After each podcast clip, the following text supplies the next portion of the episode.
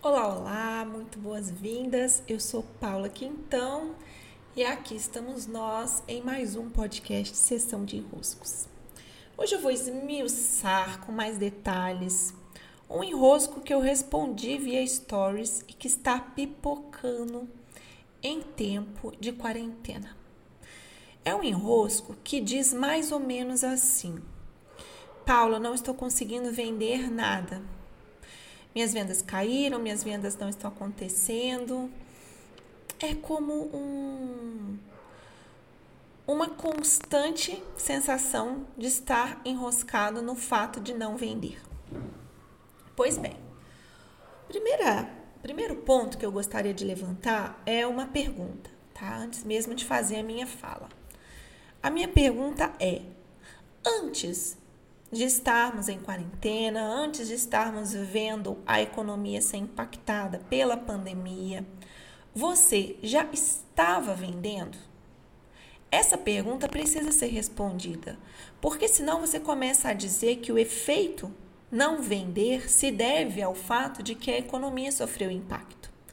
Se você já estava não vendendo desde antes, uma coisa não tem correlação com a outra pode interferir mais negativamente, mas não é por causa do que está acontecendo economicamente que você está vendendo zero ou está vendendo quase nada, como é a queixa que eu tenho recebido. Se você já estava com problemas para vender antes, você tem um problema na base do seu negócio, no modo como o negócio cria um fluxo de entradas financeiras. Entradas financeiras sempre são consequência de nos colocarmos à disposição para uma troca. Uma troca bem feita e equilibrada, que coloca na mesa, como se montássemos uma banca, né? Colocamos na mesa aquilo que nós temos para trocar e o que temos para trocar está muito bem explicado, a proposta de valor é muito bem feita, tem um preço, tem uma forma de troca proposta com clareza. O que caracteriza um negócio é sempre o fato de haver trocas claras, né, que são vendas. Agora, se você está sentindo esse impacto pós-quarentena, e você já vendia antes e agora você não está vendendo nada, né? Você vendia bem antes e agora você está vendendo nada. Nós também temos um problema de base. Okay? E aqui os dois contextos se encontram. Se encontram porque, se eu contextualizo para vocês a economia mundial nesse momento, o que nós temos, e eu não sou uma entendedora de economia, eu sou uma entendedora dos fluxos energéticos com que o dinheiro se movimenta. O que temos de cenário nesse momento é um estoque né, sendo cerceado, um fluxo sendo interrompido. Então, todo o dinheiro que estaria por aí sendo trocado entre todo o comércio que estaria aberto, todas as possibilidades de comprar e de vender em seu máximo potencial, não havendo esse cenário, há menos recursos sendo trocado. Então, o fluxo energético do dinheiro que circula, ele fica prejudicado. E é muito bonito, sabe? Porque a economia, ela funciona como como como a circulação sanguínea dentro do nosso corpo. É um correspondente do do coração seriam os bancos. A função da economia é que o recurso, o sangue, possa fluir entre as partes do sistema, alimentando. Né? Então, pense no nosso corpo. Cada parte do corpo precisa de uma quantidade específica de sangue. E a função da economia é que, para diferentes partes do corpo, chegue o recurso necessário para que essa pessoa exercite, viva o seu máximo potencial. Agora, por que, que isso não acontece? porque de alguma maneira os fluxos são interrompidos. E aí você pode perguntar, mas Paula, se o fluxo é interrompido no cenário macro, a economia do mundo inteiro sofre impacto, como que eu, aqui do meu lugar, vou conseguir manter esse fluxo ativo? Então, as partes estão condicionadas sempre a um todo. Há um todo exercendo conexão entre as partes e o todo, inclusive, ele é maior do que a soma das partes. Fato é, há um todo. E agora, nesse momento, está muito bonito de a gente perceber como que o todo precisa né, criar uma engrenagem comum para produzir uma solução, produzir uma saída. E como que um problema que impacta na maioria afeta o todo, de um jeito muito específico em cada realidade, mas a partir de um cenário macro, todas as micro-realidades sofrendo algum tipo de influência, lógico. É uma pandemia, é algo global. Essa pandemia nos dá uma percepção clara de que o fluxo ele não acontece só numa direção. Então, o coração, quando bombeia o sangue, voltando à nossa metáfora, né? Quando o coração bombeia o sangue, ele não manda só para o dedo. Então, não adianta o dedo ficar lá fazendo o seu melhor trabalho se o coração não bombeia o recurso para o todo. É fato.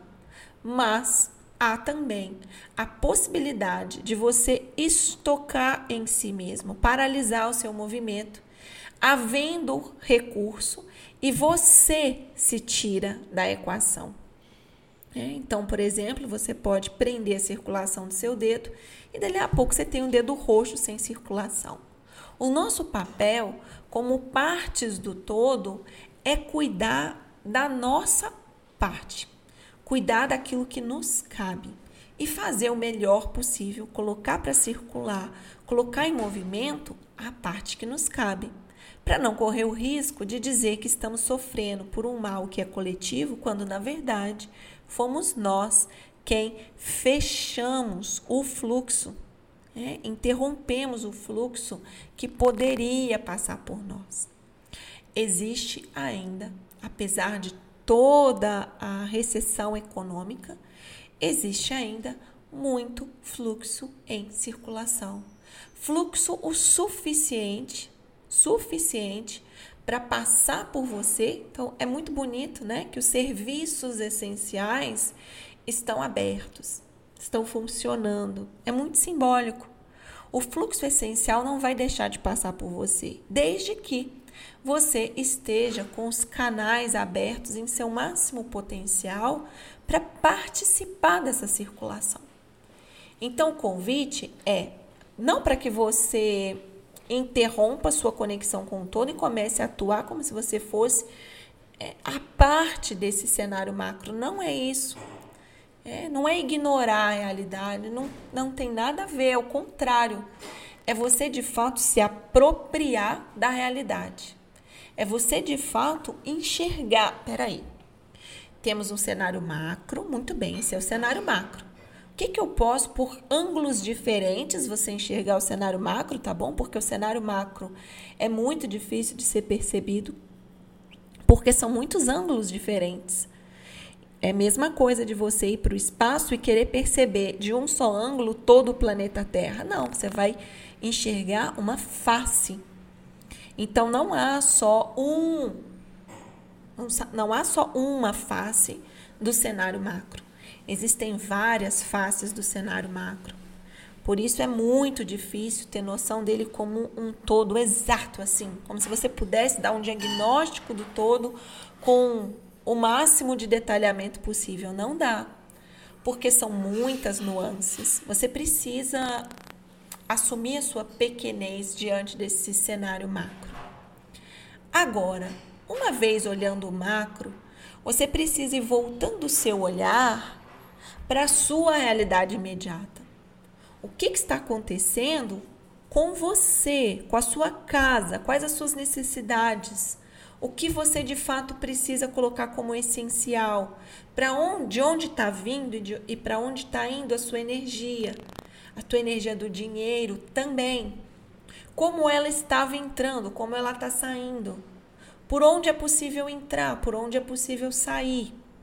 Para que você se aproprie não da sua ilusão de crise, não da sua ilusão de abundância, não da sua ilusão, não.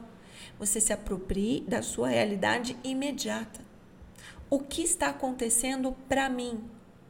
O que está acontecendo de fato na minha vida? Então eu recebi nessa época alguns enroscos de pessoas que estão precisando usar suas reservas financeiras. Qual é o drama disso?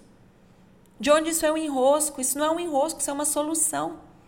É como se você entrasse numa cegueira tão grande que você começa a ver enrosco onde não é enrosco, onde é desenrosco. Que bom para uma reserva de emergência poder ser usada nesse momento. Você está vivendo uma emergência, portanto. Que bom, essa reserva estava lá para isso. Que você faça bom uso dela. Então, a gente precisa voltar para o nosso cenário imediato, olhar para essa realidade e aí sim nos perguntar como, nesse cenário, eu me coloco em circulação. Como eu mantenho a minha circulação. É como um dedo. O dedo não pode.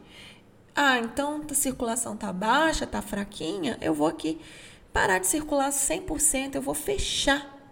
Né? Eu vou fechar, colocar uma amarração aqui na, no dedo que vai acontecer? Apesar de ter pouco recurso circulando, não está zerado. Quando você se fecha para circular, aí sim. É, aí sim você tem um dedo roxo como resultado. Você tem zero fluxo, você morre. Aí sim. É. Então, nosso papel é agora nos ajustarmos com sabedoria, que é o que o momento está nos pedindo mais sabedoria mais conexão com a nossa realidade imediata, mais percepção do todo. É como um ajuste de rota, é um alinhamento do nosso corpo como um todo, né? do grande corpo que nós somos. É um grande alinhamento. Usar esse momento como uma oportunidade para nos perguntar o que, que eu tenho para colocar em circulação. Porque se eu mantenho a circulação do meu negócio, das minhas entregas, daquilo que eu sou no mundo, né? Eu sirvo, vir a ser. Se eu sirvo, se eu me coloco a serviço, algo passa por mim.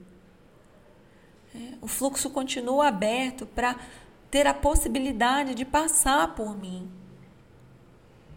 E adivinha se isso vai produzir efeitos positivos? Lógico. Você vai estar ali atuando também a favor do todo. Porque do mesmo jeito que você é o dedo, você é também parte componente desse coração que bate. Você precisa continuar batendo. Você precisa continuar fluindo, seguindo em criação, em entrega, em circulação, logicamente com os ajustes que o momento nos pede, quase nos exige, de transformação e alinhamento. E eu sinto que isso desenrosca bastante, bastante questões, que daí você explore ao máximo essa oportunidade que o momento atual nos traz. É uma alegria poder nos transformar, é uma alegria poder dar um passo a mais, superar desafios, encontrar alternativas dentro de cenários diferentes. É isso aí, eu encontro você no meu Instagram por Paula Quintão e aqui na nossa sessão de enroscos mais vezes. Beijos e até!